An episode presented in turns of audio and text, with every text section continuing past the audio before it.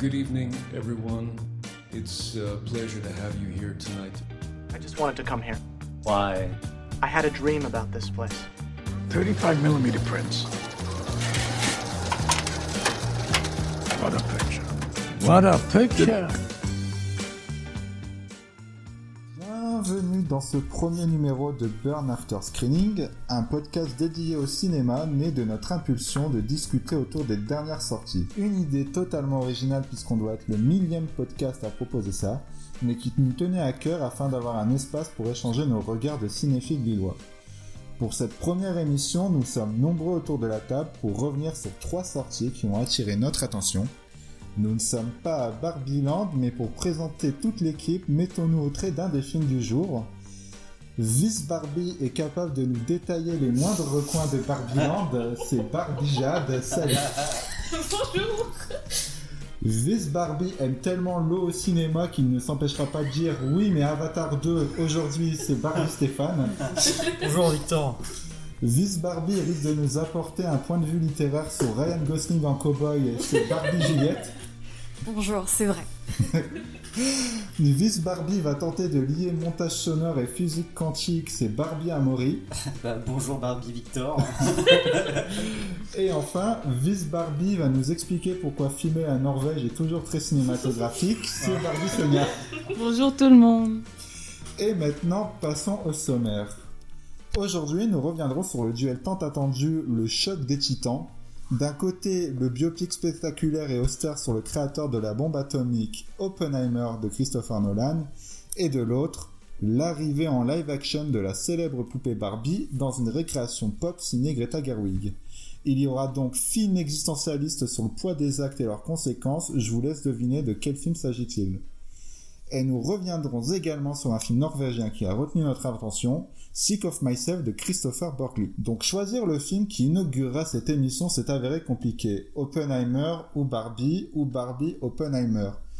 Mais autant respecter la journée Barbenheimer comme nous l'avons fait pour la plupart ici. D'abord le film de Christopher Nolan qui nous mettra dans un état plus sérieux, ou pas. Puis ensuite les joies, ou pas, des fêtes à Barbieland. C'est une course de vitesse contre les nazis. Et je sais ce que ça impliquera. Si les nazis ont la bombe. Ils ont 12 mois d'avance sur nous. 18. Mais comment vous pouvez savoir ça? Il nous reste un espoir. En réunissant ici toute la puissance industrielle et l'innovation scientifique de l'Amérique. Dans un laboratoire secret. Personne n'en sortira avant que ce soit fini. Allons recruter des scientifiques. Oppenheimer est le douzième long métrage de Christopher Nolan, sorti trois ans après Tenet, thriller temporel qui réveilla également le box-office américain tout en évoquant la menace nucléaire. Le nouveau film du réalisateur revient à un registre plus terre-à-terre mais pas moins spectaculaire pour évoquer la vie de J. Robert Oppenheimer, l'homme qui dirigea le projet Manhattan durant la Seconde Guerre mondiale et ainsi créa la bombe nucléaire. Il est adapté du livre American Prometheus, The Triumph and Tragedy of J. Robert Oppenheimer de Kay Bird et Martin G. Sherwin. À la fois biopic historique et thriller politique vertigineux, cette superproduction ne nous a pas laissé indifférents autour de la table. Et pour commencer la discussion, je vais me tourner vers celui qui est un véritable Nolan bro, Amaury. Qu'as-tu Oui, pensé d'Oppenheimer euh, Oui, oui, t'as as tout à fait raison. Je fais partie de cette espèce d'extraterrestre un peu étrange qu'on appelle les, les Nolaniens. Euh, mais je lui reconnais quand même qu'il a certains défauts. Et malgré tout, c'est des, défauts que j'ai appris à, à comprendre. Et, euh, et petit à petit, euh, c'est un cinéaste qui, qui me passionne de plus en plus. Euh, Tenet, moi j'avais trouvé ça formidable. Et euh, j'avoue que sur celui-là, Oppenheimer, ça m'emballait un petit peu moins parce que, comme tu l'as dit, il y avait un sujet euh, un peu austère. Et euh, chez Nolan, en fait, on avait plutôt l'habitude d'avoir un, style assez cérébral, assez sérieux, pour servir des films proches de, quelque chose de très primaire. Enfin, si on se souvient de Tenet, en fait, c'est un peu Call of Duty réalisé d'après, sous une perspective de physique quantique. Donc, Oppenheimer, euh, au final, je pense que le, film en lui-même m'emballe moins que la façon dont Christopher Nolan euh, le traite. parce que euh, en réalité ce que j'ai apprécié c'est surtout de retrouver son style, de retrouver son cinéma très reconnaissable. Donc on a euh, cette temporalité relative, réversible que le récit finit par faire converger.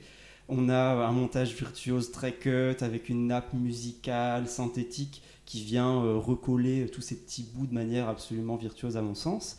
Et j'ai pris un plaisir surtout esthétique en fait devant ce film qui m'a tenu en haleine pendant trois heures sans temps mort, hein, ça faut le faire. Trois heures de blabla euh, dans des bureaux avec des mecs en chapeau euh, qui sont un peu scientifiques, un peu sérieux et tout. fallait le faire quand même.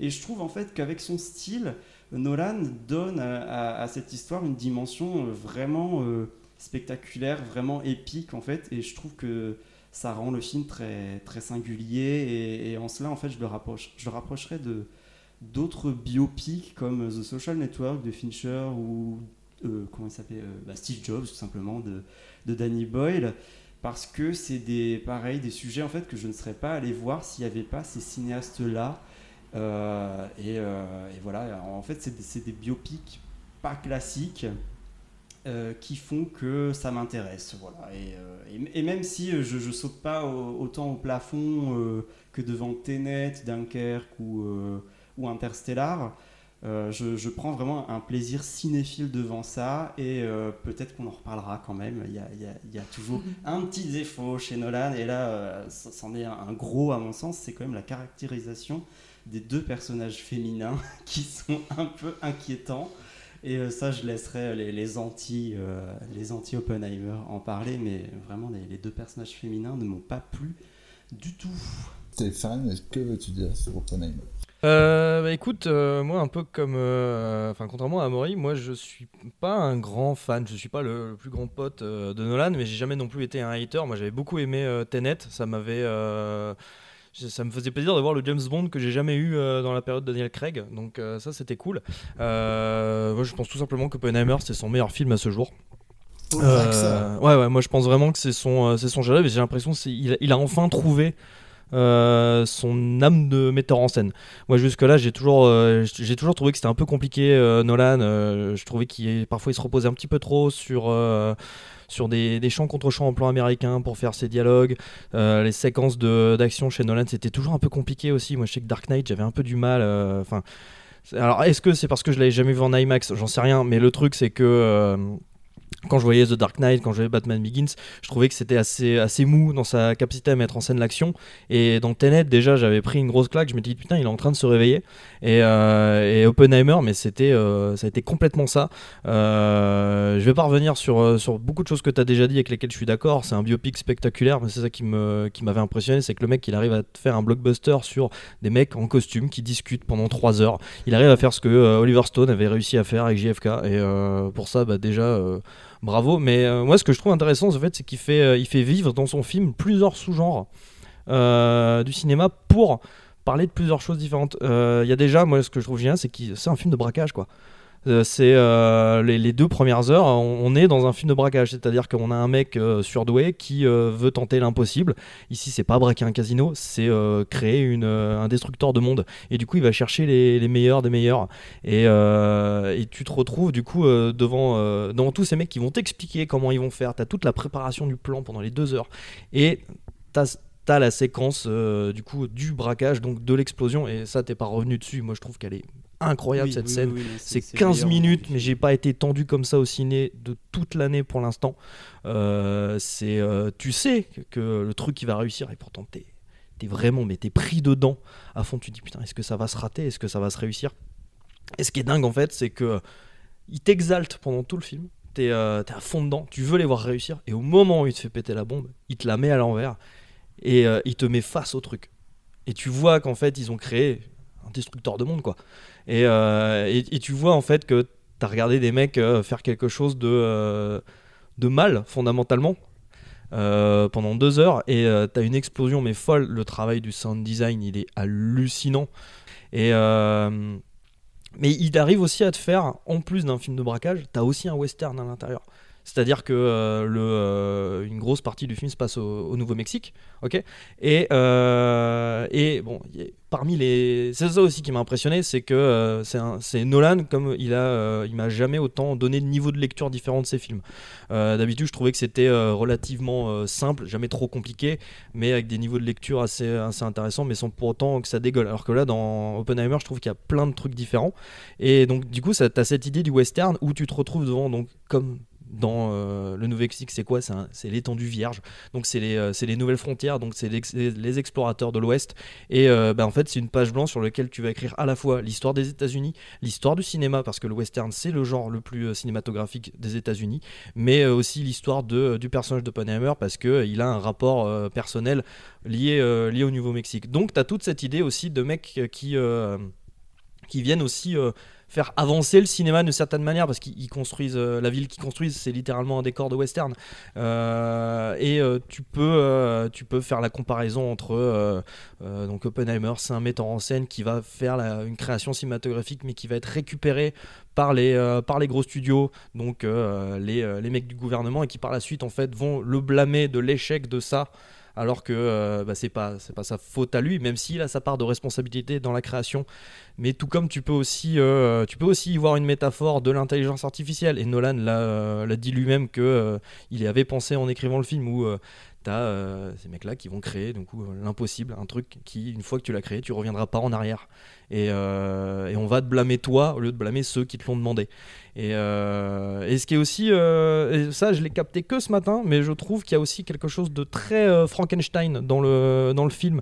Notamment bah, le- la scène de l'explosion de la bombe quoi, qui se passe littéralement sous la pluie avec l'orage. T'as un tréteau qui surélève la bombe comme la créature était surélevée, avec, sauf que là au lieu de créer la vie, en fait il va créer la mort. Et, et comme le personnage de Frankenstein, il a des dilemmes sexuels, euh, même si non avec les avec les avec les femmes, tu vois. Et Ça, euh, c'est pas ce qu'il y a de plus réussi dans le film. hein, Exactement, ça j'allais y venir, sexuels, c'est que les scènes de sexe elles sont euh, bah, euh, mais euh, tu vois le euh, tu vois ça et euh, et du coup ouais, il crée à la vie au lieu de la au lieu de la mort et finalement c'est sa créature qui va le poursuivre en fait toute sa vie parce qu'il se rend compte de ce qu'il a fait et, euh, et du coup tu as toutes ces scènes de dialogue où, euh, où il s'oppose finalement à ce qu'on aille plus loin dans le dans la création de la, bombe H et euh, il essaie de en fait de revenir en arrière parce qu'il va se rendre compte trop tard des, euh, des conséquences de ce qu'il a de a engendré. C'est un film que je trouve vraiment euh, fascinant. C'est j'ai pas encore fini de le digérer depuis depuis mercredi. Je pense que c'est un film encore plus complexe que je ne le pense et qui mérite à mon avis au moins deux trois visionnages dont un en IMAX pour voir vraiment les les capacités pleines de metteur en scène de Nolan qui euh, enfin merci comment c'est c'est quoi le nom du, du directeur de la photo euh, Ah, Hoyt, euh, von Hoytema, qui est un des plus grands chefs opérateurs contemporains, à mon sens. Ouais, là, clairement, euh, déjà avec Nope, euh, il m'avait, euh, il m'avait impressionné, mais là, je trouve qu'il a encore, euh, il a encore step up. euh. Et voilà. Et euh, les deux, trois trucs qui m'ont, euh, qui m'ont déplu euh, chez Nolan, bah, c'est un peu pareil que toi, quoi. Le traitement des femmes qui est, euh, bah, qui est pas, qui est pas bon, quoi. C'est euh, même si bizarrement, c'est les seuls. Bon, mettre ces scènes alors Pourquoi Elles servent à quelque chose dans l'histoire Bah, en fait, il y a un truc qui. Juliette voulait intervenir dessus. Non, mais pour intervenir, il faudrait que, il faudrait que, que je parte du début. C'est que vraiment, euh, enfin, je pense que ces scènes de sexe sont mal faites, mais qu'elles sont essentielles, euh, vraiment. C'est-à-dire que moi, je suis partie des indécis euh, concernant des, indé- des indécises, excusez-moi, parce que je suis une fille. Euh, mais, euh, mais pour moi, Chris- Christopher Nolan fait vraiment un, cinéma euh, qui rationalise tout mais tout à l'excès et ce qui normalement se rationalise pas, c'est-à-dire les sentiments, l'amour, les caractères. Enfin, j'étais très frustrée en regardant Interstellar et en et voilà en ayant à, subir des euh, répliques du genre bon bah oui mais c'est parce que tu es comme ça. Et oui mais c'est parce que l'amour mais c'est parce que c'est comme ça. C'est ça qu'on fait pour les gens qu'on aime. C'est ça qu'on fait. Voilà des trucs des choses très euh, des personnages au fond qui euh, ne sont jamais dépassés par leurs sentiments par leurs affects. Et là je pense que que le biopic c'est vraiment enfin c'est vraiment le genre dans lequel il a pu euh, faire reposer son film sur un seul personnage et surtout sur ses affects. C'est qu'il a pu faire un film sur justement ce qui ne s'explique pas. Vraiment. Sur. euh, on, ne sait pas quelles sont ses motivations morales pendant tout le film. Même, euh, je veux dire, même l'amour de la théorie, au bout d'un moment, ça. Je veux dire, c'est quelque chose qui s'efface peu à peu. On n'a pas accès vraiment à son intériorité. Mais en revanche, euh, elle nous est rendue intelligible par, par le montage, par le montage son, par le, même par la progression temporelle, qui n'est pas linéaire, mais euh, qui n'est pas lourde. C'est que, euh, que cette absence de linéarité temporelle fait que, au tout début du film, on a le bruit d'une détonation, qui revient très très souvent. Et on s'imagine, parce qu'on sait, hein, je veux dire, l'histoire d'Hiroshima, c'est pas viril et inconnu à personne, j'espère, en tout cas. Mais, euh, et on s'attend à, ce que- à, cette- ce que cette détona- détonation soit, euh, euh, concerne Hiroshima, et c'est le bruit des, des piétinements dans la salle, qui, des piétinements euh, d'une salle qui, qui, l'admire, au fond. C'est que pendant cette scène, voilà, juste après Hiroshima, c'est sa scène de gloire. C'est la scène où, vraiment où euh, c'est aux trois quarts, du, trois quarts, deux tiers du film, où, euh, où Oppenheimer est censé avoir son, moment, son, heure de gloire. Et c'est le bruit, la détonation, c'est le, bruit de, euh, de ces piétinements, et ces piétinements qui sont... Enfin, c'est une scène d'épouvante, vraiment. Et c'est le bruit de la honte, de sa honte, qui retentit pendant tout le film et qui traverse tout le film. Et ça, je pense vraiment que, que c'est le point fort du film. Et donc, si on parle d'un personnage, de ce qui ne s'explique pas, de ses affects, ces scènes de sexe qui sont très mal faites, très très mal faites, mais qui reviennent à chaque fois dans le montage, qui reviennent dans le son, qui reviennent euh, dans des flashbacks, vraiment pendant tout le film, montrent que euh, toutes ces choses-là euh, se mélangent. C'est-à-dire que la bombe et le... Alors, est-ce qu'on peut, est qu'on peut divulgacher le film De toute façon, tout le monde l'aura vu. Tout le monde l'aura vu, mais si vous ne l'avez pas vu, sachez qu'il y a un petit point spoiler du coup, donc vous pouvez passer. Voilà, mais le... Et euh, le suicide de Jean, donc ça, son premier amour, toutes ces choses-là se mélangent et, euh, et enfin, sont rendues intelli- in- intelligibles par le film. Et ça, je trouve ça vraiment bien, parce que euh, ce qui m'inquiétait vraiment dans ce genre de film, surtout euh, réalisé par Christopher Nolan, c'est qu'on nous explique Ah oui, mais je, là, je ressens de la honte, et là, je ressens de la pitié, et là, je suis. et là, je suis. Ça passe par l'image. Ça passe par l'image, ça passe par l'image et le son, et pour une fois, et pour une, c'est assez rare. C'est assez rare, et je trouve qu'au contraire, c'est aussi faire preuve d'une certaine vulnérabilité dans, dans son cinéma. C'est que c'est pas, euh, pense aussi que c'est pour ça que les scènes de sexe sont mal faites, c'est que c'est pas son point fort euh, de de filmer l'intimité, de filmer euh, des, mom- des, moments où justement ces personnages ne sont plus dans le contrôle, ne peuvent plus expliquer ce qui arrive dans, dans leur esprit, dans leur cœur, dans le monde. Euh, quand on ne connaît plus leurs intentions, c'est quelque chose voilà qu'il a du mal à faire, et je trouve que, ben, que, c'est une réussite, vraiment. Je suis d'accord, c'est notamment pour ça que j'ai trouvé que c'était son, meilleur film, c'est qu'il a justement arrêté ce, dire d'être trop didactique et de toujours te guider vers le- l'émotion et le ressenti des personnages. Même si de- deux trois moments il, il leur refait un petit peu, et c'est notamment pour ça que j'ai du mal avec le- les personnages féminins, parce qu'en fait les personnages féminins sont ceux qui ont toujours raison, je trouve. Et euh, à chaque fois qu'elles qu'elles parlent, c'est pour dire quelque chose de juste, et c'est aussi parce que c'est les seuls qui comprennent en fait ce mec-là.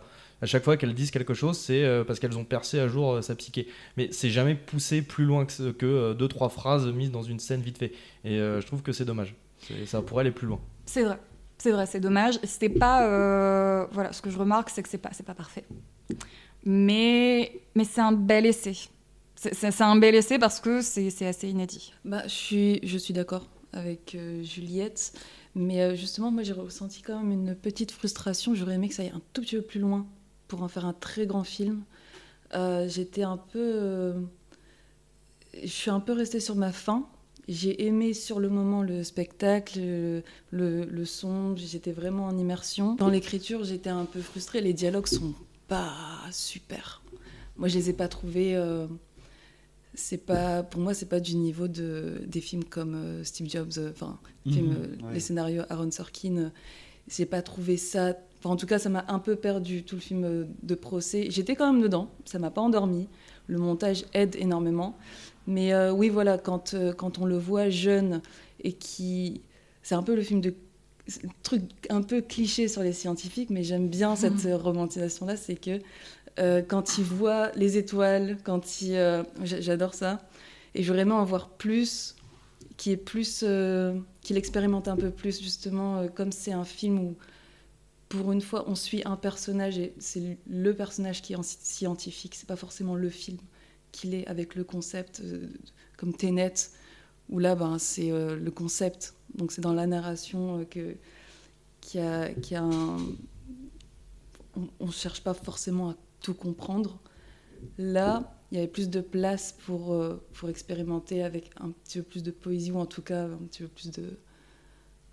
Pas des métaphores, mais enfin. Je pense qu'il essaye de le faire, mais de manière très Christopher Nolan. Un peu timide. Donc, euh, Mais c'est mais, Pas- mais c'est ce qui m'a plu. euh, pas forcément. Ouais, J'aurais aimé qu'il y en ait plus. euh, pas forcément timide, mais assez froid. Genre, tout s'enchaîne très, euh, très rapidement dans le montage. Euh, euh, tout mais ce qui donne un côté très sensoriel en fait où c'est plus une question de sensation plutôt que de narration justement où dans l'écriture on va pas forcément s'attarder sur telle ou telle chose c'est vraiment nous faire impliquer dans la psyché justement qui est atteignable par certains bouts mais dont on n'arrive pas forcément à cerner, cerner comment est Oppenheimer et moi c'est quelque chose qui m'a vraiment frappé dans le film c'est euh, je me demandais justement comment il allait faire ce film de 3 heures sur le gars qui a créé la bombe atomique.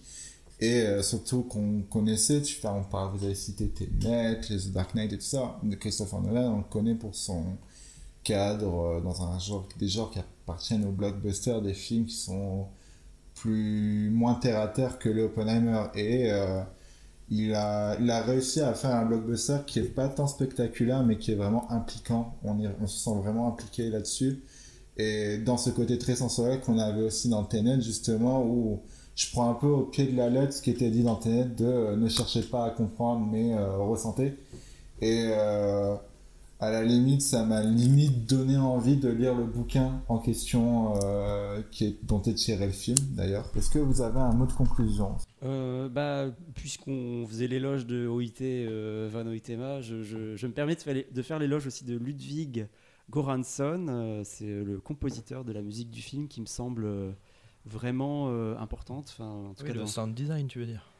Bah, écoute, moi je suis euh, très friand euh, de, de cette méthode de, de composition de musique de film qui, qui se rapproche plus du sound design que de la composition à thème, hein, puisque Mhm. voilà, c'est vraiment en opposition avec euh, la, la musique qu'on prête souvent à ce genre de film, de blockbuster ou de biopic, qui, est, qui serait une musique avec des thèmes euh, orchestrés euh, d'une manière un peu redondante à mon sens. Et, et là, Nolan fait exactement ce qu'il faisait avec Hans Zimmer. C'est une musique qui, euh, qui est nappeuse et euh, qui, euh, je trouve, bah, cimente tout son travail du montage et, je, et moi j'adore. Enfin, je trouve Ludwig Göransson, cette, cette BO est assez formidable.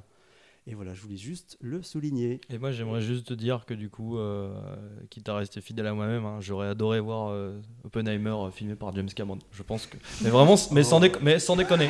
Vraiment, sans déconner, s'il y a bien un mec, je serais curieux de voir qu'est-ce qu'il ferait de la bombe atomique, c'est bien lui, tu vois. Pour faire le pont entre les deux films, euh, quel est le point commun dans le travail de Christopher Nolan et de Greta Gerwig?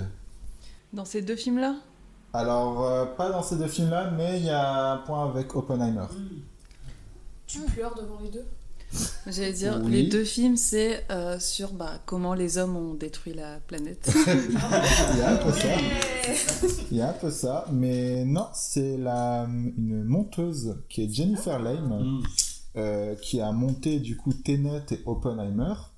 Euh, elle a également monté Manchester by the Sea et Hérédité, mais elle a mis en- elle a monté les films écrits par Greta Gerwig, enfin coécrit par Greta Gerwig et euh, réalisé par Noah Baumbach, qui sont Frances A et Wal Young notamment, ainsi que Mistress America. C'est une super rencontre. hein. Enfin, moi, j'aime Ouais. beaucoup son travail. euh, Enfin, la rencontre Nolan euh, avec cette monteuse, je trouve que c'est c'est super. Ça aurait été fou que ce soit la monteuse de Barbie aussi. Et ouais, Ouais, mais travaillé. regardé parce que je me suis demandé si c'était pas le Ouais. cas, et non, c'est... Mais ça rend passion pour la suite. Hein. Très hâte de voir ce qu'il va faire prochainement. du coup. Mhm. Et donc maintenant, place à la fête, place aux paillettes, aux chevaux et à la plage avec Barbie.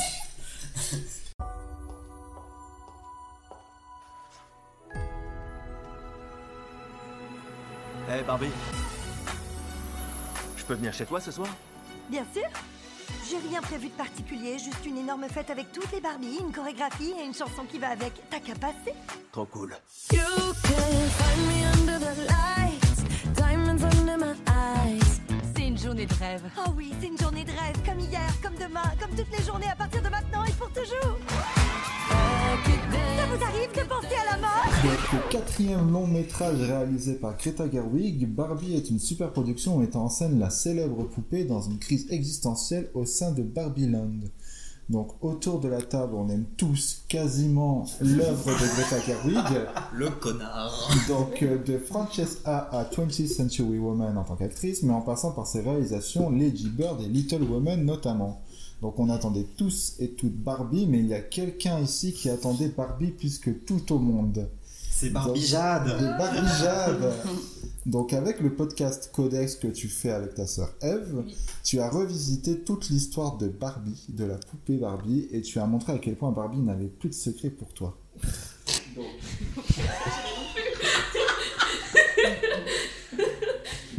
Vous avez un doctorant en Barbie Je suis doctorante de Barbie, exactement.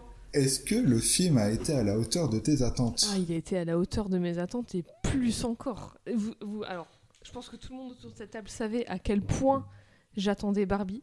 Ça fait deux ans que je l'attends, presque jour pour jour. Mais j'avais trop trop hâte, j'avais beaucoup d'attentes. J'étais sûre que j'allais l'aimer. Enfin, j'avais pas de doute que j'allais l'aimer, mais je l'ai aimé encore plus que je pensais que j'allais l'aimer.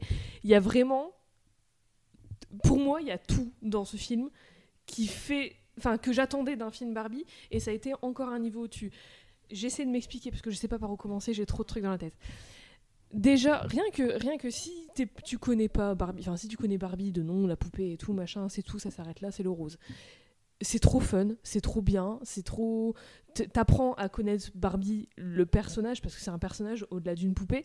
De... T'apprends à connaître ce que les intentions derrière la création de la poupée, même si tu, même si c'est pas euh, un- un- un- une leçon, même si c'est pas un cours d'histoire.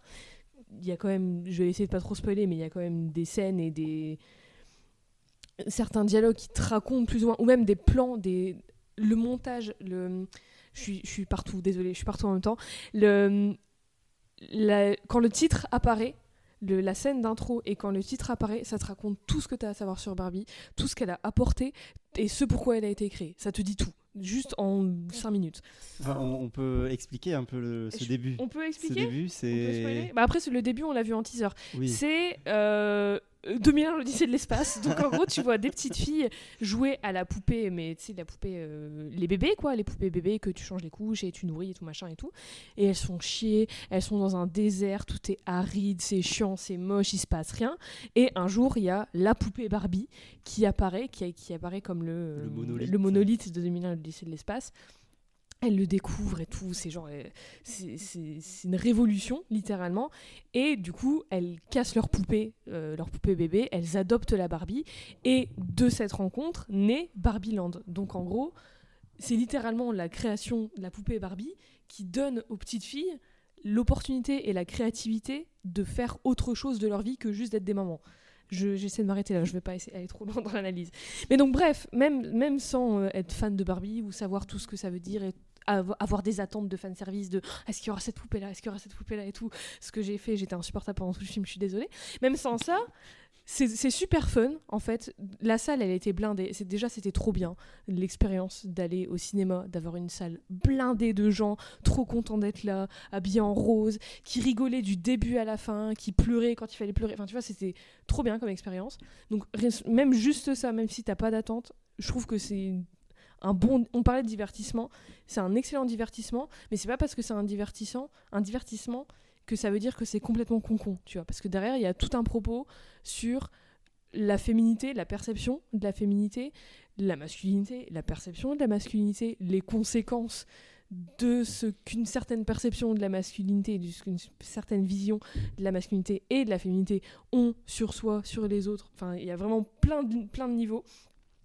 Et je sais plus où je vais, mais c'est en fait, il y a tellement de.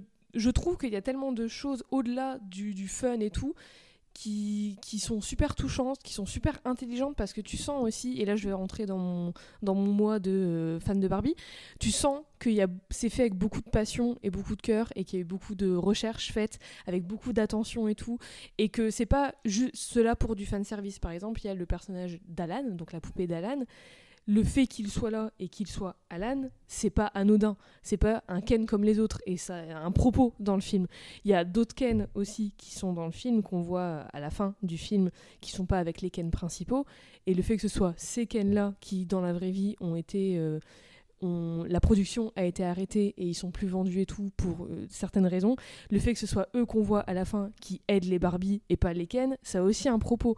Il y a beaucoup, enfin, c'est ça raconte quelque chose qui aurait pu être raconté, c'est une histoire, un récit qui aurait pu être raconté avec plein d'autres personnages dans plein d'autres films différents et tout. Mais le fait que ça utilise, que ce soit raconté avec Barbie, c'est d'autant plus fort parce qu'il y a toute cette histoire derrière et parce que même si tu la connais pas, il y a toute des, générations et des générations de, petites filles, de femmes, d'autres personnes aussi qui sont pas forcément des femmes, mais bon, malheureusement on vit dans une société qui vend plus ça aux filles, donc logiquement il y a plus de filles qui ont grandi avec.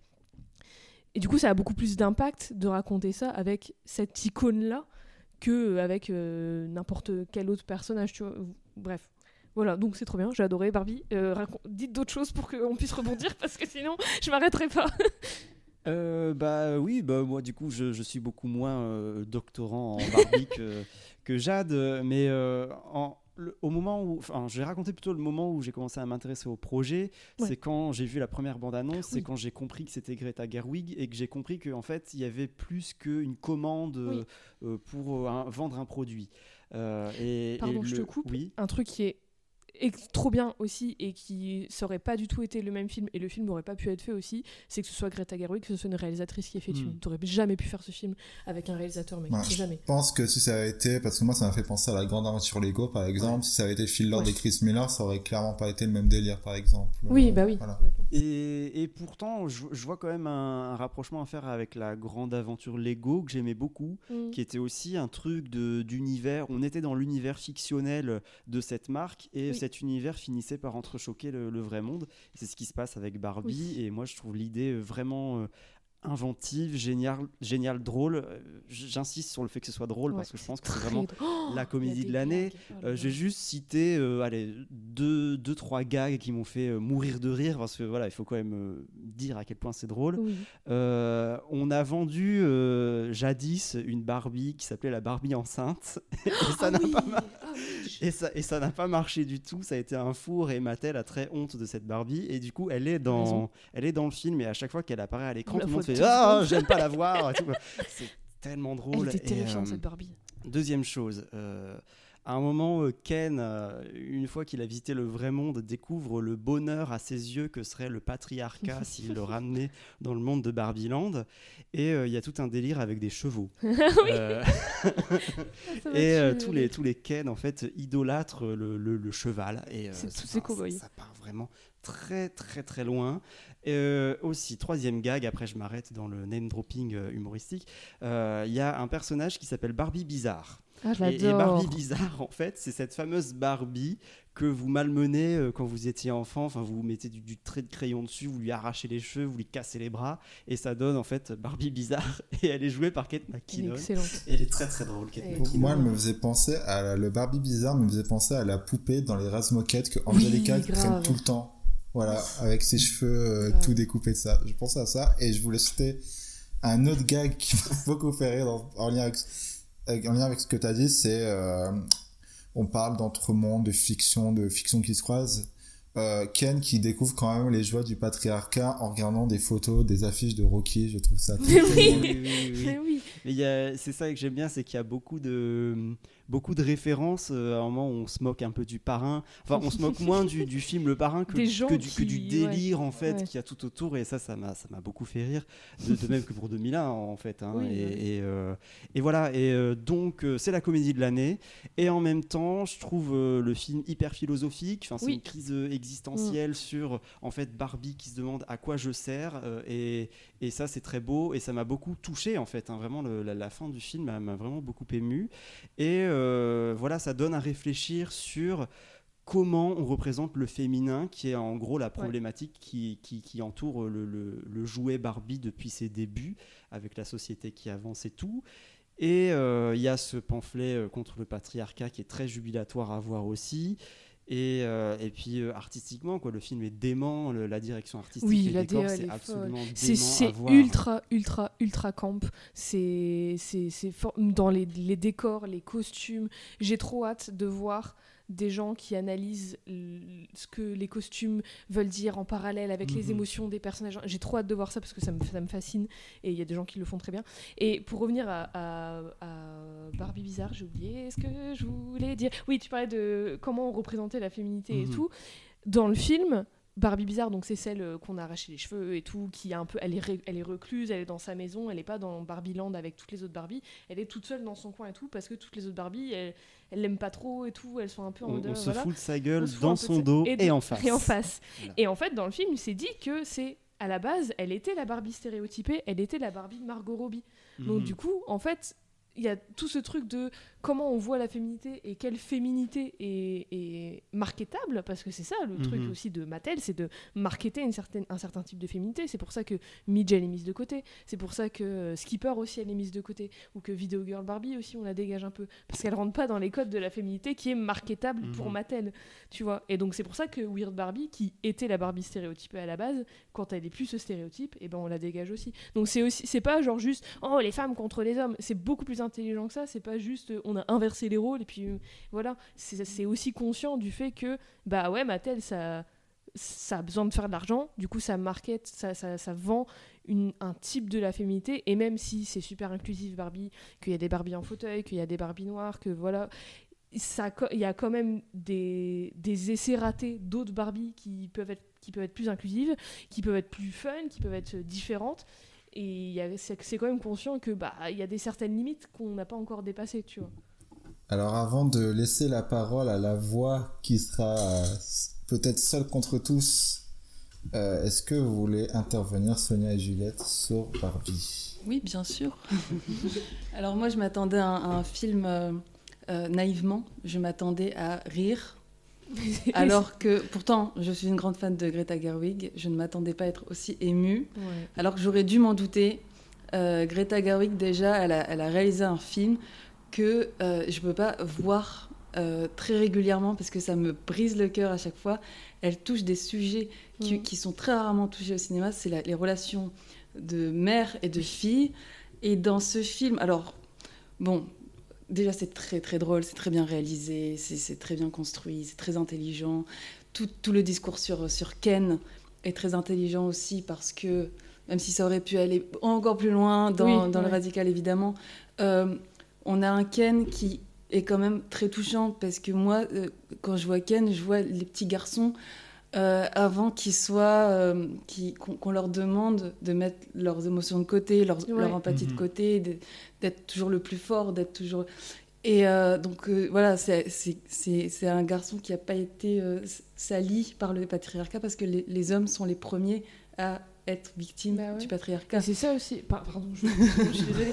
Mais c'est ça aussi le, le, le propos de la poupée Barbie et de pas laisser les petits garçons jouer à la Barbie, c'est que ça impacte aussi sur leur identité à eux et sur comment ils se construisent eux. Et donc du coup, avec Ken, t'as tout ça qui est exploré aussi. Et en fait, lui, il va découvrir le patriarcat et comment euh, aimer les bagnoles et les, les chevaux et vouloir un poste haut placé. C'est ça, être un vrai homme et, Et- et trouver les- son et les identité. mini-frigos, les Et les mini-frigos, très important. C'est ça, être un vrai homme et du coup trouver quitter et trouver ta place dans le monde. Et en fait, euh, tu vois les conséquences que ça sur les autres, sur lui, sur les autres Ken, sur les Barbie, sur tout le monde en fait. Et à la fin, tu te rends compte que bah, c'est pas ça qui il est vraiment en fait. Et c'est pour ça que je, je trouve que c'est c'est pas juste une intrigue B de l'histoire, c'est vraiment c'est ça enfin c'est lié, c'est tu, tu peux pas raconter l'histoire de Barbie sans raconter l'histoire de Ken qui d'ailleurs à la base a été créé, c'est un accessoire à Barbie, Ken le- la poupée. Donc c'est j'ai pas de fin de phrase mais c'est Grosse crise existentielle. voilà, aussi pour, pour tout le monde. En fait, les deux se, se répondent et s'impactent et tout. Et tu peux pas raconter une histoire sans raconter l'autre. Parce que ça touche tout le monde. C'est ça, c'est un film qui, qui- Tout le monde peut se, peut se retrouver Ouais. dans ce film. C'est, je, suis, euh, je suis ravie que des petites filles puissent Ouais, le voir, mais aussi des petits garçons. Que des enfants grandissent avec ce film. C'est ça. je. Et, euh, mais après, voilà, il y a tout le truc sur la mère et la fille. Ah oui. J'étais pas prête. J'étais vraiment pas prête. Déjà, bah, j'ai pas envie de spoiler, mais je pense que les gens écoutent des podcasts après avoir vu les films. mais euh, j'ai. euh, quand... Est-ce que je peux spoiler? Vas-y, on a spoilé Oppenheimer, hein, donc on peut Au pire, on spoiler dit spoiler alert si vous voulez pas Spoiler alert. spoiler, euh, spoiler alert. Quand on apprend euh, que la personne qui a euh, qui est en lien avec euh, Barbie Barbie, Oui. c'est la maman Ouais. et pas la fille. Ça c'est vraiment le truc. Je m'y attendais pas. Et pourtant, je suis une grande fan de Greta Gerwig. J'avais Mm. totalement confiance en son projet, mais c'est euh, c'est ce qui m'a convaincue. En fait, j'ai pas grand chose à dire sur. euh, Non, la meuf. C'est genre 5 minutes que je parle. de- J'ai pas grand chose à dire sur le film parce que ça m'a vraiment. C'était de l'émotion pure. C'est un film que je pourrais revoir très régulièrement, qui me touche énormément, qui me, qui me fait rire, mais qui me touche aussi éno- énormément. De man- D'une manière singulière, c'est- ça, ça va rapprocher énormément de gens, mais chacun peut voir le film à sa manière. Mm. Euh, les garçons, les filles, les mamans. Enfin, le fait que la Je- maman je soit au trouve ça trop bien que ce soit la maman. euh, Oui, qui et on sort de cette salle, et c'est tellement rare, on sort de cette salle, on n'a pas... euh, c'est aussi ce qui, ce qui me faisait peur au début du film, de me dire, bon, elle va aller dans la vraie vie, ça va être glauque, horrible, on va déprimer, parce que la vraie vie, c'est la grosse déprime. non, elle arrive à, à- à nous donner espoir, et on sort du film, on, on est... Bah déjà, on est heureux. Enfin, moi, personnellement, j'ai été heureuse d'être Mm. une femme en Mm. sortant du film. Et euh, je sais pas, il y a énormément de... C'est un très très grand film pour ça, pour la manière dont on se sent et dont on sort de, de la séance. Et le truc de la maman aussi, donc euh, Gloria et sa fille Sacha, ça fait écho. Bon, peut-être que tout le monde l'a pas, mais on le voit quand même dans le film, parce qu'on voit la créatrice de Barbie. Ça fait écho à l'histoire de la création de Barbie, qui est que euh, Ruth Handler, elle a créé cette poupée pour sa fille. Parce que sa fille, elle voulait pas jouer avec des poupées bébés et tout, ça l'a saoulée. Elle commençait un peu à s'éloigner, euh, les deux, la mère et la fille. Et du coup, en fait, elle a découvert qu'elles elles étaient en voyage, je sais plus, à Hambourg ou je sais pas quoi. Et elles ont découvert une poupée mannequin comme ça dans une vitrine. Et sa fille, elle était fan. Et du coup, Ruth elle a dit bah, Je vais faire ça, je vais créer une poupée pour ma fille. Et, et j'ai pleuré. Voilà, j'ai pleuré trois fois pendant ce film. Bon, le méchant maintenant, non, Non. Euh, Juliette, elle veut dire. Juliette. Je vais quand même dire de Juliette, avant, euh, avant, avant le, le grand méchant, avant, avant Ken. Avant C'est Ken. le Ken de- Voilà, c'est ça.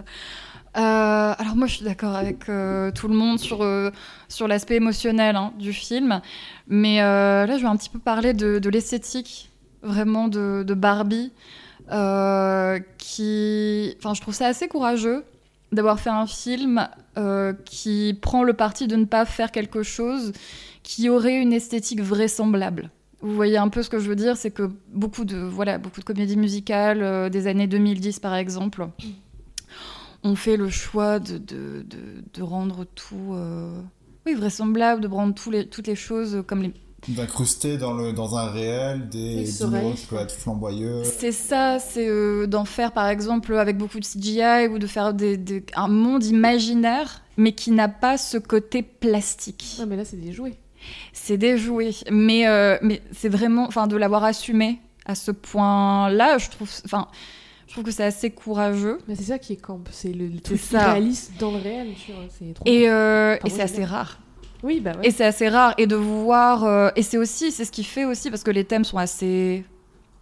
ah, parfois graves quand même. Et assez, ou bien assez lourds, ou pas. euh, pas très intelligibles pour des enfants, pour des Mhm. petites filles par exemple. Mais là, je pense que ça les attirera vraiment juste Mhm. parce que c'est ludique. Parce que. Barbie, c'est un, c'est un jouet avant tout. Bah c'est pas juste. Enfin, de, de voir euh, une ambulance qui se déplie ou de voir. euh, mais oui, de voir une ambulance qui se déplie, de voir Ken, des vagues.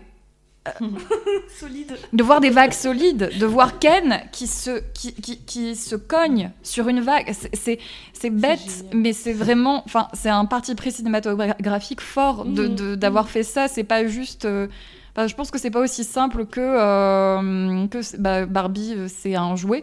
Donc, on va tout faire, euh, on va tout rendre, on va jouer la carte de, de, de ce qui est réaliste, parce qu'elle aurait très bien pu faire un monde de Barbie un peu. bah, comme dans les dessins animés, au fond. Oui, ouais, ouais. Tu vois? Là, on Et, voit euh, vraiment les, les maisons de Barbie sans mur, enfin, comme oui. les maisons de Barbie, quoi. de, et de jouer là-dessus des, des, des- voilà, des tasses qui, qui, qui n'ont pas de liquide. Euh, rien que mais rien qu'un élément narratif important, le, le, le talon Oui, de. Barbie, Mm. c'est c'est très concret, c'est très matériel. Et, c'est et je La- pense la que c'est très fort. Elle a toujours ce pied qui Oui, est. c'est ça. est sur, euh, ouais, voilà. Les abdos de Ken mettre des qui ressemblent à du plastique. Bah oui. qui ressemble à du plastique. C'est vraiment ça. Et, euh, et, hum, et même, euh, enfin, je, enfin, ce choix-là de, de faire quelque chose qui, qui voilà, qui n'essaye pas de rendre euh, ce monde-là vraisemblable, Mhm, euh, mhm. proche de l'animation, par exemple. Vous voyez un peu. Euh, c'est, enfin, moi, ça m'a fait penser à, à Jacques Demy. Bah, elle est très inspirée de- Ou, euh, C'est- c'est ça. C'est de de- Rochefort. Très inspiré des Demoiselles de Rochefort et des Parapluies de Cherbourg, et justement. d'un dans Américain la- à Paris. Voilà. Toute la séquence musicale Ouais. de Ken. Et dans sa Incroyable. qui est watchlist, incroyable. dans la watchlist qu'elle a fait sur Letterboxd, justement pour parler de ses inspirations, on trouve justement des films qui euh, reposent sur des, art- des effets d'artificialité en fait. Mm. Des films qui euh, lient ces sujets euh, existentialistes euh, vraiment avec des choses euh, esthétiquement ressemblent à des façades un peu ou Bah ouais, tout tout- semble il y très y, a, matériel. il y a tout ce propos de l'image aussi. C'est ça, donc Et on- retrouve du coup dans. euh, Il y a trois films que j'avais notés par exemple. Elle avait cité All That Jazz de Bob Fosse. Euh, le film Pee Wee Herman de Tim Burton. On Oui, trouve vraiment qui ce là côté... aussi, euh, qui là oui, oui, c'est vraiment, enfin c'est du gag euh, matériel, c'est ça joue sur l'artifice euh, et justement en fait cet artifice qui qui qui qui est introduit dans un monde réel, qui a Mm. des règles. Le truc de la, la boîte de poupée Barbie. Ouais. Ça, c'était. J'ai trouvé ça fou. ça quoi. Donc euh, donc il y a de ça et c'est pas si, enfin je, je trouve pas si, si si comment dire, si anodin d'un point de vue d'un point de vue esthétique. Et euh, c'est vrai que et, et, et que ça ne fait qu'accentuer les thématiques un peu plus un peu plus graves. Enfin, je me souviens vraiment que dans les hum, dans les parapluies de Cherbourg, il y a une petite chanson, toute petite chanson où euh, où euh, la mère des demoiselles de Rochefort dit on a coupé une femme en morceaux. Mm. Vraiment, en plein milieu d'un film qui, qui respire la joie de vivre, le bonheur, la couleur, l'artifice, le camp, tout ça. Il y a cette chose-là, en fait, ces petites. euh, c'est que, c'est que ça ne fait qu'accentuer ces, ces problématiques-là.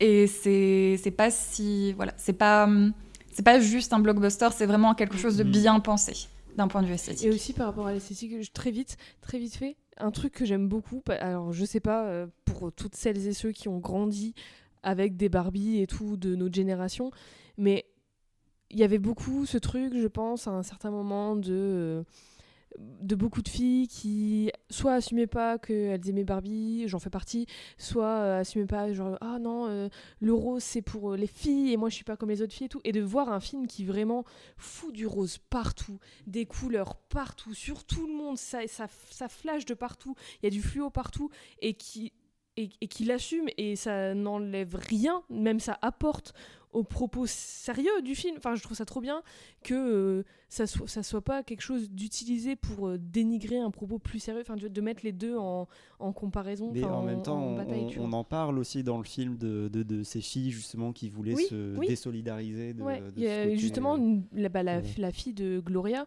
qui elle qui est en train de, elle est ado elle est en train de grandir et tout et elle est un peu en mode anti Barbie en mode euh, Mhm. bah tu promets tu promeux un idéal euh, inatteignable et tout ce qui est une critique euh, valable envers Barbie mais qui n'est pas tout ce qu'elle raconte ou tout ce qu'elle est non plus, tu vois. Donc il y a vraiment, il y a tous les côtés du, du spectre euh, de Barbie. En vrai, voilà, j'ai terminé. Force à toi. Bah, C'est-à-dire que moi j'aime pas trop la position du mec qui va un peu gâcher la, la- la soirée de tout le monde donc je vais éviter parce que un j'ai pas envie de me comporter comme les gros euh, non ça m'a pas touché Euh, j'ai pas envie de me comporter comme les gros bovins euh, qui vont euh, qui pètent le film parce qu'ils méritent pas de se faire écraser non plus Euh, je vais Les chevaux, pas les bovins. Pardon, oui, les chevaux. Donc, chevaux. Euh, même si moi je suis content d'avoir. Moi je suis toujours content quand je vois Stallone dans un film, tu vois. Ça me fait, ça me fait toujours rigoler 5 secondes d'avoir Stallone qui apparaît. Dans Les Gardiens de la Galaxie, ça me fait marrer. Je me dis comment on vit dans un monde où Stallone est allé dans l'espace. Donc, euh, tu vois, rien que pour ça, je suis content. Euh, mais euh, du coup, non, moi j'ai juste trouvé que c'était un film.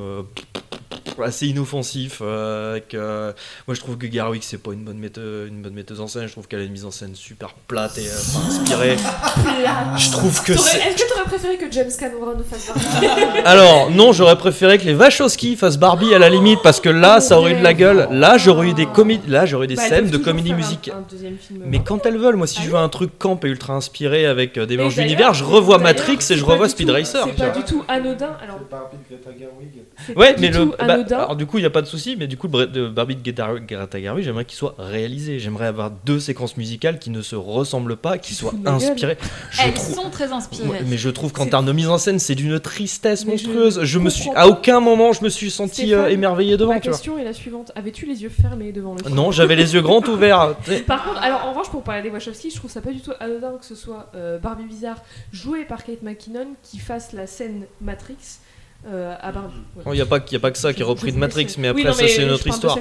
Donc, euh, mais non, je trouve juste que les comédies musicales, euh, enfin les séquences musicales, elles sont vraiment euh, sont tristes. hein. Moi, ça m'a pas, ça m'a pas exalté. et pourtant, alors, je suis pas un fan de comédie musicale de base, certes, mais bon, All That Jazz, je trouve ça monstrueux. Donc, quand elle, quand elle arrive et qu'elle me donne ces, ces références qu'elle a. Je les retrouve, enfin je retrouve pas la maestria des références qu'elle me donne. Oui, Et je- mais faut je- pas y comparer. Non Bah, dans- ce cas-là- Moi, je les avais pas en tête quand Bah, je je les avais pas en tête non plus.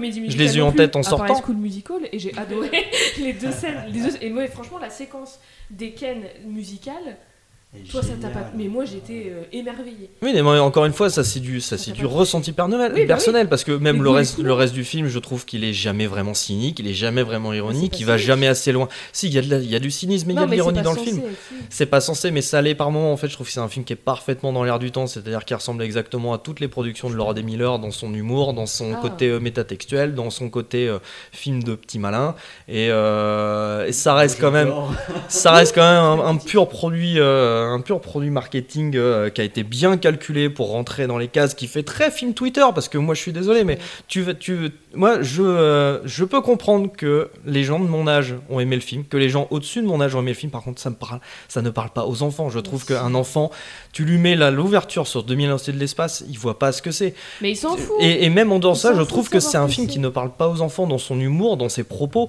C'est quand ils seront adolescents, ils vont sûrement le comprendre, mais en tout cas, les, les, euh, les enfants de, de 8, entre, euh, entre 6 et 10 ans, je pense qu'ils vont passer à côté du truc. Bah, ils vont peut-être être émerveillés par les couleurs. parce que c'est qu'il y en a pour les enfants et pour les adultes qui les accompagnent. mais je trouve qu'il y en a plus pour les adultes que pour les enfants, pour le coup. Oui, mais c'est dommage. Sauf Ah, que c'est dommage quand ton film s'appelle Barbie et que tu es censé t'adresser aussi à, euh, Bah, aux je jeunes filles et aux jeunes garçons qui euh, vont découvrir Barbie. Bah, moi, je pense vraiment que ce côté très matériel, très quelqu'un se cogne sur une vague, c'est ça, qui va attirer les, c'est ça qui va faire mourir les enfants, de voir la, voiture. Mourir de. Aussi, voilà, aussi. Aussi. Après, euh, Euh, bah, de toute façon, il y a des, des poupées, euh, des bébés qui, enfin des bébés détruits hein, au début du, du film. Il y a un petit côté. Non, mais vraiment, c'est pas un film si lisse que ça. C'est euh, je je- voilà. Mais après, encore une fois, c'est un film, j'ai même pas Après, envie de le, j'ai même pas envie de le péter sans- parce que Sans méchanceté totale, je pense sincèrement pas que ce soit un film pour toi en fait. je suis pas d'accord avec. plus- je- Enfin, je pense que c'est pour tout le monde, évidemment, mais ça parle d'autant plus aux personnes qui ont grandi avec des Barbies. Je pense. Ouais, je sais pas. Je trouve, je trouve qu'il a, je trouve qu'il, je trouve qu'il est. Moi, je suis pas d'accord. Moi, je trouve qu'il a un côté universel, mais euh, mais dans lequel je trouve qu'il se, il se plante un peu. Mais encore une fois, moi, c'est vraiment pas le propos que j'ai envie d'attaquer parce que comme j'ai dit, moi voir les, moi voir des mascus euh, mal prendre le film et s'énerver contre lui, ça prouve que le film il fonctionne quelque part. Que euh, me dire qu'il y a des gens, ils vont euh, peut-être découvrir une part du féminisme qu'ils connaissaient pas avant, tant mieux aussi, c'est super. Le film, que le film même cartonne en salle, c'est super parce que je me dis que euh, c'est pas tous les gens qu'on a une femme euh, derrière un blockbuster. Hors Marvel euh, et du coup bah je me dis que Barbie elle marche pour que plus tard d'autres réalisatrices puissent courir donc tant mieux. C'est juste que je pense que Greta Gerwig et moi on sera jamais copains parce que je trouve pas que c'est une je trouve, trouve pas que c'est une très bonne metteuse en scène. Après, il y a l'écriture aussi. même l'écriture je la trouve pas terriblement et pourtant euh, Bombard euh, j'avais bien aimé euh, son mariage story tu vois donc je m'attendais à ce J'adore que quand on euh, parle de Bombard pour parler de Greta. Oui, c'est oui. coécrit les deux. Bah, c'est mais- coécrit, mais du coup, euh, mais euh, Gerwig, j'avais pas aimé, euh, j'avais déjà pas aimé ses films avant, et euh, là, elle travaille avec euh, avec Bombard, donc je m'étais dit ça pourrait être intéressant de voir les deux collaborer parce que euh, il y a, euh, enfin, je trouve qu'il y avait- il y avait quelque chose d'intéressant dans le dans le Marja Story, euh, dans, dans l'écriture, mais euh, mais bon, au final, euh, j'en suis ressorti, euh, enfin pour sans être désagréable, pour moi, j'ai l'impression d'avoir vu un mème d'une heure cinquante qui va passer pendant deux semaines sur TikTok Alors. et euh, qu'on va vite remplacer comme la chanson de Peaches de, euh, de, Bowser, qui est la nouvelle, la chanson de Ken. Pour moi, c'est ça. Ça va être la chanson Alors, de je suis Bowser. un peu d'accord Sur le côté même, je suis assez d'accord. Juste, juste, en fait, moi, un truc qui, m'agace un peu, mais c'est c'est que moi, je pense, c'est que, alors, moi j'adore du coup toute l'histoire de Ken et tout, mais le fait que vraiment on se concentre sur Ryan Gosling et Ken sur le film Barbie, Mais parce qu'il est pas mal présent. Moi, je suis désolé. Mais il est, oui, il est mais- autant présent, enfin peut-être parfois plus que, que Barbie. Mais c'est tout c'est ce que je disais, c'est que leurs deux histoires, elles c'est pas deux histoires différentes qui se rencontrent à la fin. C'est vraiment les deux sont intrinsèquement liés. Tu peux pas enlever l'une, tu auras plus le même propos du tout. Mais de parler que de l'acting de Ryan Gosling qui est excellent, il me fait mourir de rire. Mais c'est le film Barbie, donc ne parlez pas que de lui et de Alors, sa chanson moi je parle, moi je parle pas Non, que de lui parce de que toi. pour le coup les deux euh, je les trouve visé. je- je les- parce que les deux je les trouve bons. Euh, même si bon euh, Gosling il, il me fait dix fois plus rire quand il est chez Shane Black et Margot Ah, Robbie pour moi elle a dix fois mieux joué cette année euh, dans le Wes Anderson que j'ai pas aimé pourtant et euh, dans Babylone tu vois. Ouais, d'ailleurs d'ailleurs je trouve ça bah ouais mais c'est c'est la meilleure scène du film alors que pour le reste pour moi c'est tout père mais euh, et euh, d'ailleurs, truc que je trouve marrant, c'est quand même deux films cette année, Barbie et Babylone, dans les deux, il y a Margot Robbie qui pleure que d'un seul œil. Oui. Je, je trouvais ça très drôle de- que, le- les deux se répondent comme a ça. Et par contre, pour parler de, pour revenir un truc plus fun, euh, pour parler d'autres actrices et acteurs euh, que j'ai adoré dans le film, Harry Neff, elle m'a fait mourir de rire. dans C'est Barbie Docteur. Ok. Barbie Docteur, la rousse avec Et sur. Ah oui, euh, Elle oui. fait mourir de rire dans le film. Et sur Harry Neff, je vais, en profi- je vais profiter d'Harry Neff pour euh, quand même faire une petite critique du film. La bande originale n'est pas, n'est pas Elle géniale. aurait pu être mieux. Dans Aurait les années être 2000, un elle aurait été super. Un petit Kim Petras. C'est un ça. petit Vengabus qui est dans la playlist d'Harry Neff, justement. Voilà, et Harry Neff, je vous conseille vraiment sur Spotify la, la playlist d'Harry Neff euh, qu'elle a fait pour Barbie euh, il y a des mois déjà, et que, qui est géniale. C'est la playlist idéale de Barbie. Et justement, euh, Harry Neff joue Barbie, Barbie Docteur, ouais. mais aussi Barbie DJ. Oui, c'est vrai euh, voilà, DJ donc ça c'est drôle. Mais euh, du coup, voilà, si vous avez aimé le film, moi, enfin, franchement, pour le coup, euh, c'est pour ça que j'ai pas envie de lui, euh, de- d'être trop méchant dessus. C'est même pas une question que c'est pas mon truc. C'est une question de, je préfère dix fois qu'on qu'on aime un film comme Barbie, tu vois, cette année que les, les dernières grosses prods toutes pourries qu'on fout, qu'on fout aux gens chaque année. Donc, je préfère un Barbie à un Marvel, tu vois. Ouais. Je me dis que ça, c'est c'est moins, enfin, si ça peut faire avancer quelque chose, Mm. je le prends un milliard de fois euh, plutôt que euh, plutôt qu'un film Disney, tu vois. Mm. Donc euh, même à ce, même à- enfin voilà c'est tout. Si on peut refiler d'autres blockbusters à d'autres réalisatrices derrière, Oui, complètement. ça serait super. Donc euh, Donc allez voir Barbie. Allez voir Barbie. Mais tout le monde, tout le monde a vu Barbie déjà car la journée du Barbenheimer cette semaine, euh, tant entendu, a été un véritable succès. Aux États-Unis, Barbie remporta 150 millions de dollars à l'ouverture et 75 millions pour Oppenheimer. Et en France, c'est également un carton puisque les premiers jours de Barbie ont fait qu'il a eu 360 000 entrées et 160 000 entrées pour Oppenheimer. Donc on espère des cartons encore plus loin mérités, bien mérités pour ces films. On a très hâte de voir ce que Christopher Nolan va faire par la suite, ainsi que vraiment, je suis très curieux du projet, mais du, des films Narnia par Greta Gerwig. Et en tout cas, on va quitter Barbie Land pour aller en Norvège à bord du Barbie avion. Oh. Et on va parler de Sick of Myself. Meg. De vil gjøre intervju. Hei, det er jo narsissistene som kommer seg opp og frem i verden. Hvorfor jobber du på kafé da? Fordi jeg ikke er narsissist. Og så en kjæreste som heter Thomas. Kunstner. Han er ikke sånn den beste kjæresten å ha i det her. Litt sånn helt uh, obsesst på sin egen karriere.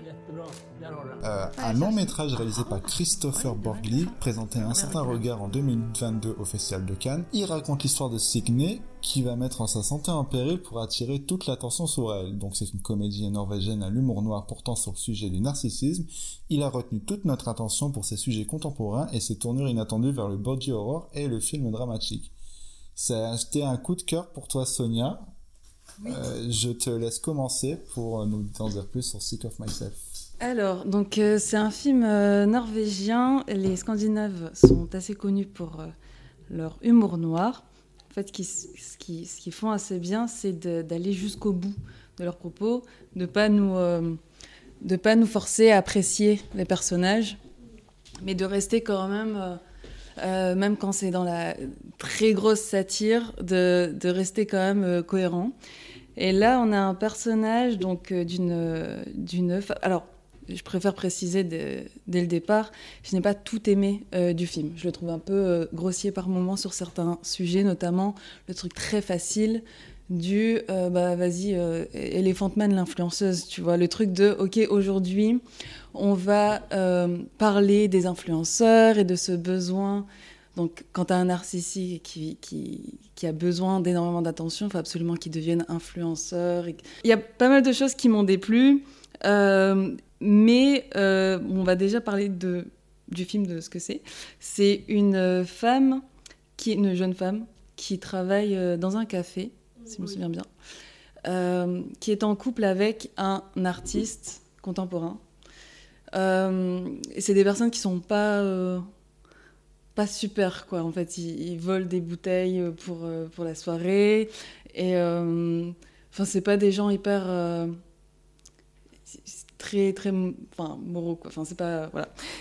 En fait euh, moi ce qui m'intéresse le plus dans ce film c'est pas qu'elle devienne, c'est pas qu'on prenne une personne odieuse euh, qui devient influenceuse, qui euh, devient de plus en plus moche, parce qu'il faut savoir qu'elle euh, elle, a un besoin maladif d'attention, elle se retrouve à prendre un médicament, elle sait, enfin une drogue de Russie, elle, sait qu'elle va se faire défigurer par cette drogue, elle est prête à sacrifier physiquement pour avoir toute l'attention du monde euh, sur elle et donc en profiter pour devenir de plus en plus connue. C'est pas ça qui m'intéresse. Dans ce film, ce qui m'intéresse, c'est le couple. En fait, c'est euh, non seulement euh, la place de cette femme dans le couple, on le voit dès le départ quand, quand l'élément déclencheur, une femme se fait mordre le visage dans le café par un chien. Euh, elle se pose en, bah, héroïne euh, qui aide cette femme. Avec le montage, on arrive à voir qu'en fait, elle refuse l'aide de certaines autres personnes, mais qu'elle adore dire en soirée euh, qu'elle était seule. Elle se fantasme aussi en victime parce qu'elle garde le sang sur elle et elle attend. C'est super drôle parce que elle arrive, moi ça me fait très rire. Elle arrive chez elle, elle attend que son mec se retourne, et elle reste genre très longtemps debout en attendant qu'il se retourne avec tout le sang. Tu vois, elle va pas venir dire ok il s'est passé un truc de fou. euh, Enfin, elle aurait pu se nettoyer aussi avant un peu le visage, mais non. Elle, elle attend, tu vois, il faut absolument inquiéter son mec et inquiéter tout le monde. Mais il y a aussi ce truc de son mec, il est affreux.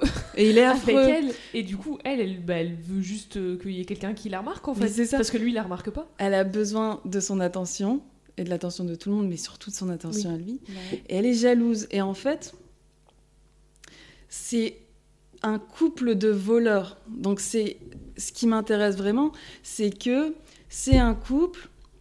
Elle l'aide dans son travail artistique. Son travail artistique, c'est quoi? C'est de voler, Voler des fauteuils. euh, des fauteuils de luxe et juste ben, de les présenter comme ses œuvres et, euh, et de s'asseoir euh, dessus. Et Mhm. puis voilà.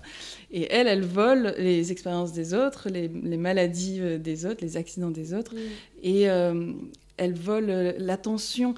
C'est très bien écrit. les petites scènes de gêne entre amis, où tu as un Mm. couple euh, qui se qui s'insulte en fait, qui se rabaisse devant les autres. Ça, je trouve ça vraiment. euh, ça, ça me fait rire. C'est vraiment les trucs qu'on peut voir dans la vie. Des gens Mhm. qui sont en couple, qui se détestent. Et t'as envie de le dire, mais pourquoi, Pourquoi vous êtes vous êtes en ensemble quoi Et au final, ben, ça marche super bien. Les deux sont pareils, quoi. Mhm. Et les deux ont, ont un besoin énorme d'attention. Ils le... Ils le montrent différemment, mais elle, en fait, elle pousse le truc hyper loin, quitte à mettre sa vie en danger. Et, euh, et c'est annoncé, euh, c'est annoncé dès le début du film avec euh, quand elle se balade avec tout ce sang. Mm. Elle veut montrer en fait que qu'il y, a- y quelque chose quoi. Genre regardez-moi s'il vous plaît. C'est ça mon œuvre. Ju- Justement, je trouve que par rapport à ce que tu disais sur la manière dont le film parlerait des, tu sais, des influenceuses, euh, du monde du mannequinat, des médias, moi, c'est justement le truc qui me faisait peur avant d'entrer en salle, moi aussi, où je ouais. me suis dit, peut-être que justement là, ça va être vraiment des évidences. Et en fait, me, c'est là où le film m'a vraiment pris par surprise et m'a vraiment fait rire, c'est que c'est pas tant une vision euh, de ces de ces nouveaux mais enfin, de ces nouveaux médias de, de ces types de médias là mais plutôt de manière très amusante de comment une personne qui est hautement narcissique va se voir là-dessus. Et il y a vraiment des séquences de et oh, je trouve qu'au montage c'est vraiment très drôle là-dessus. C'est qu'il y a vraiment des séquences hors narration euh, où on, on est juste dans ces fantasmes. On pourrait penser que ça se passe vraiment en fait comme ça, où euh, d'un coup elle se retrouverait vraiment sur un plateau télé avec euh, son père qui revient, euh, elle va chanter sa chanson. Et C'est super drôle. et c'est super drôle. Et justement j'étais assez surpris que tout le côté euh, euh, bah, comme tu l'as dit Elephant Man euh, sur Instagram je pensais vraiment que le ça allait prendre le dessus sur le film. Et au final pas du tout. On est vraiment dans une psyché mentale et de tout ce que tu as dit ensuite sur une personne narcissique qui va se mettre en scène. Et c'est vraiment très drôle. Là, je, suis totalement d'accord. C'est vraiment amoureux très très drôle là-dessus Mais moi, je suis pas. Alors, j'ai adoré le film aussi, mais je suis pas totalement. Enfin, je l'ai pas vu, lu et, ressenti et vu totalement comme c'est. Elle est, elle fait tout ce qu'elle fait consciemment.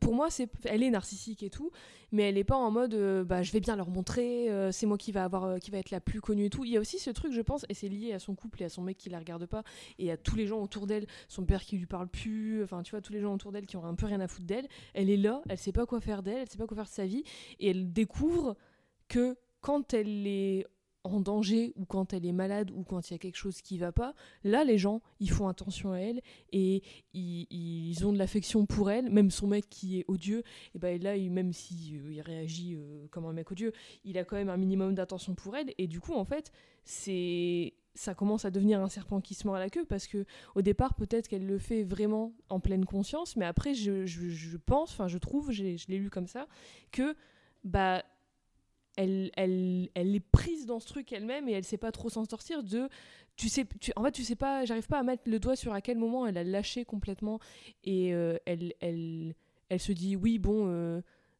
euh, peut-être que c'est pas bon pour ma santé ce que je fais mais regarde tout ce que tout ça m'apporte tout ce que ça m'apporte. Mais il y a ce truc de tout ce truc d'image aussi, où en fait ça lui apporte une, une- carrière de mannequinat parce qu'elle a une image un peu différente, parce que les gens s'inquiètent pour elle, parce que les gens lui donnent de l'attention, parce qu'elle a du succès et tout.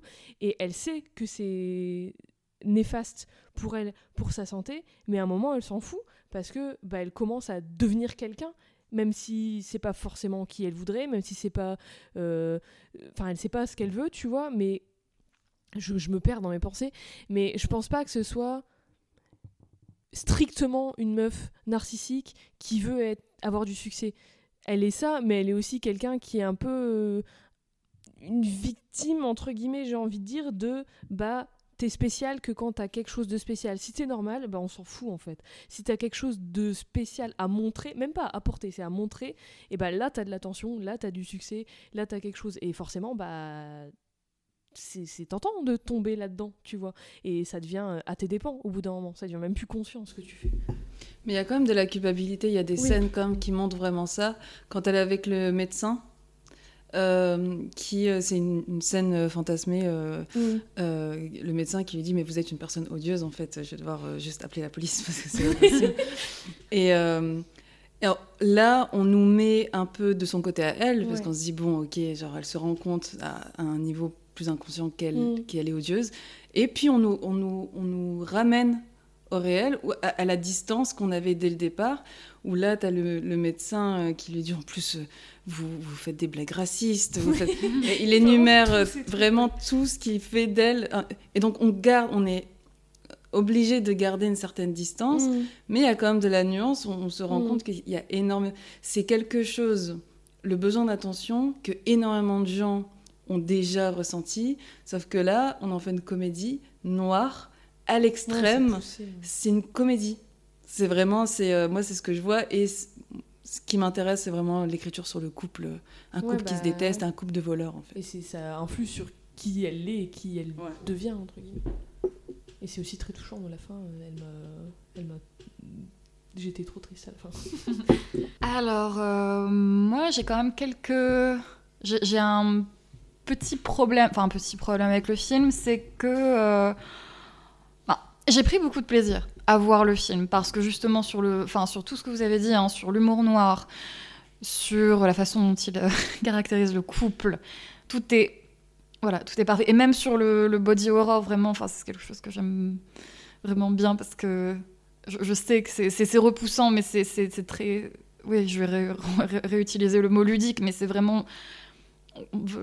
Moi, j'ai envie de le de toucher. Et ça, ça se voit qu'il y a des. que, que voilà, c'est quelque chose de qu'on sent, qui est sensoriel. Voilà. Euh, mais en, en y pensant un peu, après, ouais, après quelques semaines, euh, j'ai un petit problème avec euh, le propos et le discours sur l'art qu'il y a là-dedans, qu'on a un peu qu'on a un peu dans The Square hein, aussi euh, de Robin Osloon, c'est que euh, ce qui, enfin, ce qui m'a fait comprendre ça, c'est la dernière scène qui se passe dans un musée. Il y a un shooting photo, elle est euh, défigurée, elle est vraiment au dernier stade de, de, de, de- de- de l'autodestruction, et, voilà. Et on voit quand même toutes ces statues ces statues euh, voilà, hein, grecques ou, euh, ou romaines, euh, cet idéal, si tu veux, de, de ce- cette perfection dans l'art qui est assez, euh, enfin cette perfection euh, occidentale hein, euh, dans l'art, qui est, euh, qui est presque, enfin, qui voilà, qui est, presque devenu euh, voilà un poncif. euh, pourquoi, pourquoi avant on faisait, faisait des très belles choses Pourquoi on- pourquoi les civilisations se sublimaient dans l'art et pourquoi? Bon, là, on a le copain qui euh, vole. Le vol, ça fait partie, euh, enfin, le vol ou la copie, ou euh, justement le fait de ne pas créer en art fait partie, l'un des piliers du, de l'art moderne. C'est des chaises. En plus, c'est des chaises. Et voilà, et le, le côté, bon, en plus, c'est quelque chose d'utile, dont on, tu vois, qu'on qu'on va, va nommer œuvre d'art, tu vois. Bon, ça fait partie quand même des, des piliers de la- de l'art moderne. Et le fait aussi euh, de, d'utiliser son corps, en fait. Il y a un petit côté, ah ben, vous voyez, l'art aujourd'hui, c'est ou du vol, ou du vol, ou c'est pas vraiment de l'art en fait. C'est ou du vol, ou euh, c'est sans, ou bien c'est, euh, c'est vraiment un art que voilà que des fachos diraient dégénéré, où on se sent les où on se, on se met à mort, où on se, on se rend malade, voilà. Et c'est un peu le discours qu'il y a dans ce film, c'est ben voilà, on ne, pourquoi l'art, euh, voilà, pourquoi on ne réussit plus à se sublimer dans l'art en faisant euh, de superbes pièces de musée. euh, pourquoi, pourquoi, pourquoi l'art se limite à la mode? En plus, voilà, c'est des, les logos. Je me souviens des logos hein, de cette marque pour laquelle euh, elle, euh, elle est modèle, hein, pour, pour laquelle elle est mannequin, c'est, euh, enfin, qui ressemble vraiment à ce que faisait Off-White ou Supreme. Enfin, je veux dire le, le- cette mode logo. Pourquoi on fait des choses laides? Pourquoi on pourquoi on se dégénère, pourquoi on utilise le corps, pourquoi on vole? Enfin, je, je trouve que c'est un, y a un petit discours assez, c'est facile. sur l'art moderne. Moi, je les ai trouvés un peu ridicules. Vois, le couple, même si, en fait, je vois ce que tu veux dire, parce qu'il a. euh, le mec, elle est jalouse de lui parce qu'elle est euh, sur la couverture d'un mag... il est sur la couverture d'un magazine, sur sa chaise. euh, mais je les ai trouvés vraiment ridicules. Pour moi, c'est pas des gens qui ont réussi. Ils se mettent en scène en société. Enfin, ils se mettent en scène, c'est mondain. C'est.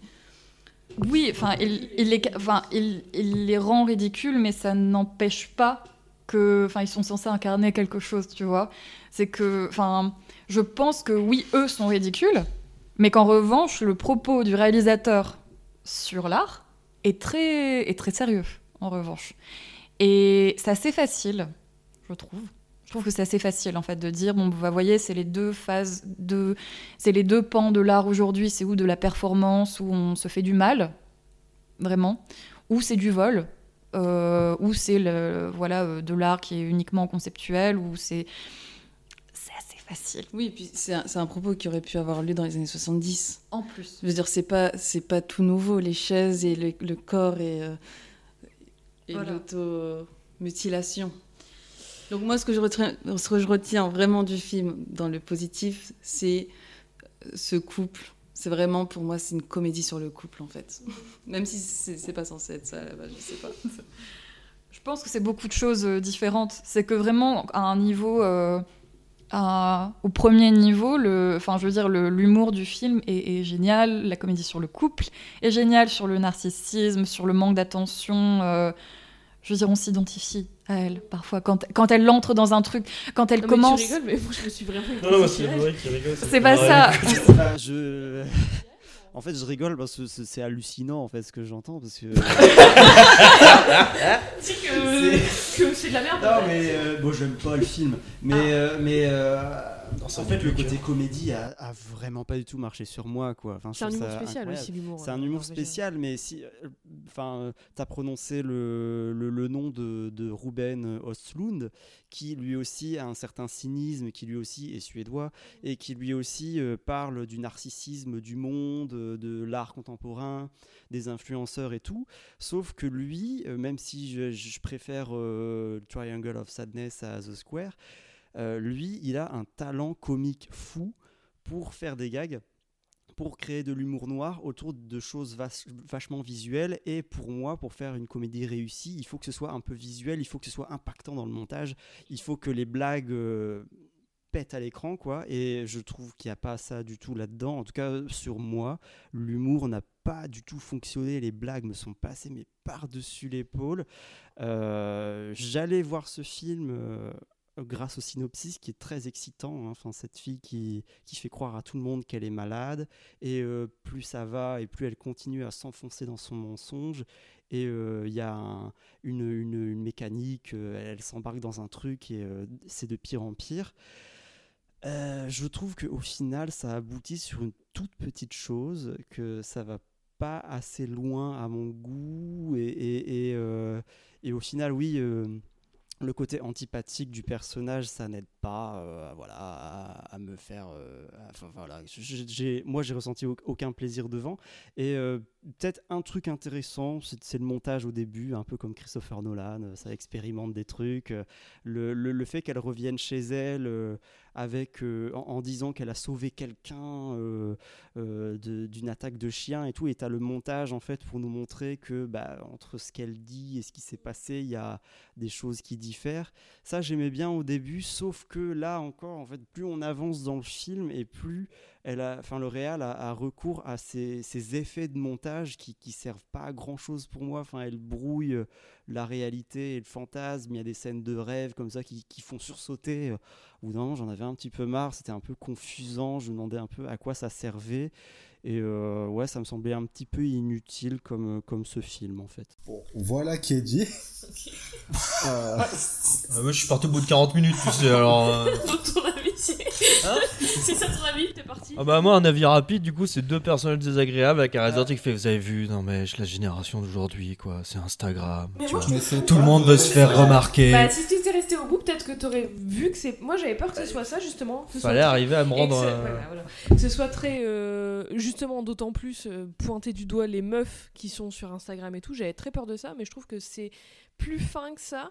Et pour, pour revenir au au montage et à ces espèces de visions et tout qu'elle a, je trouve que ça appuie encore plus le propos sur l'image et ce que tu, ce que tu t'imagines, quelle image tu projettes aux gens et quelle image ils ont de toi. Tu vois ce que je veux dire? Sur la perception et tout ça, je trouve que ça appuie encore plus le propos sur ça et sur bah, littéralement son image, donc son visage, et sur ce que ça lui apporte, ce que quand elle est normale, ça lui apporte ou pas. Enfin, tu vois, il y a tous ces trucs qui se répondent, je trouve. Le problème, c'est qu'il me la rend pas assez sympathique parce que suivre des Bah, mauvais oui. personnages, ça me dérange pas, tu Ouais. vois. C'est, ça, ça me dérange pas d'habitude, mais j'ai, besoin d'avoir un Ouais, poil d'humanité qui se quoi. ressort, un poil d'empathie, tu vois. C'est, euh, mais le problème, c'est que j'arri- enfin, je pouvais pas blairer son mec dès le début, mais elle, au début, ça allait où je, je voyais un peu ce qu'il voulait faire, et puis en fait, au fur et à mesure, il, me- il me la rendait aussi désagréable Ouais. que son mec, et à un moment, en fait, je, je- je peux pas avoir envie de continuer Oui, ça. comprends. Mais c'est, mais c'est, mais c'est dommage, hein, parce que en vrai, euh, c'était pas un manche euh, derrière la caméra, il s'en sortait plutôt bien. Mais, euh, mais c'est vraiment, pour le coup, c'est vraiment un problème de d'écriture de personnage qui te fait euh, sortir du truc, Moi, et j'avais juste pas envie de voir comment ça allait se terminer. Vous pouvez donc retrouver Oppenheimer et Barbie dans vos salles. J'espère que vous aurez également une salle pour rattraper Sick of Myself. Après avoir passé en revue les trois films, il est temps maintenant de jouer. Oui So, I think it's time to play the game. Donc à chaque émission, peut-être si ça ne vite pas, un petit jeu sera proposé à l'équipe autour d'un des films liés à notre sommaire. Et qui dit jeu dit jouer, et qui dit jouer dit... Barbie Oppenheimer Merci, vous avez bien suivi. Un petit jouet pour Batory. Moi, je lance des petites bombes. Allez, le merch. Donc aujourd'hui, le- je vais vous présenter plusieurs pitchs. Vous allez devoir me dire si ces pitchs de films existent et de quel jeu ou jouet s'agissent-ils. Oh, ok.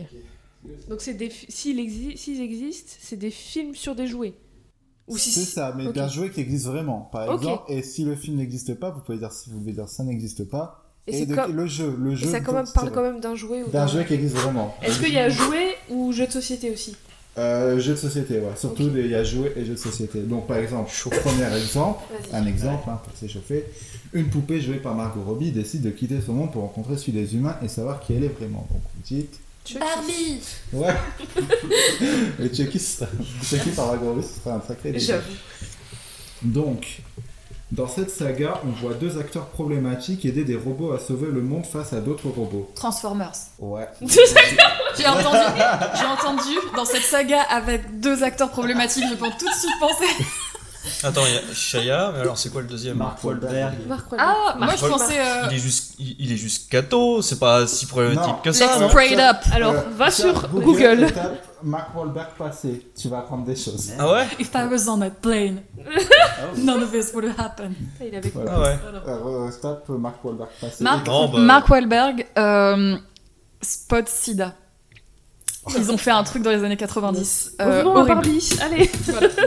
Perdu au fin fond de la jungle, Dwayne Johnson et Kevin Hart se Ah. retrouvent piégés Jumanji. dans une arène en proie à des mammifères particulièrement voraces. Le but de jeu, éviter de se faire dévorer par les quatre créatures qui sont aux quatre coins de l'arène. Attends, il y, a- il y a un mélange. Alors, c'est- il y a Jumanji, mais le jeu, c'est pas ça. C'est pas terrible jungle, non c'est, euh, Enfin non. Comment euh, il s'appelle ce jeu C'est pas le truc avec Emily. Ah, Rampage. Euh, Quoi Rampage. Non, ça- alors- c'est euh, basé sur une attraction de. Alors indice, le film n'existe pas, mais le... Ah. Mais, le- mais je vois c'est quoi le jeu, c'est avec ils sont de couleurs différentes même.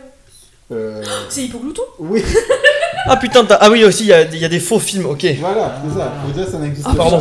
Hippoglouton. On avait tous oublié ça.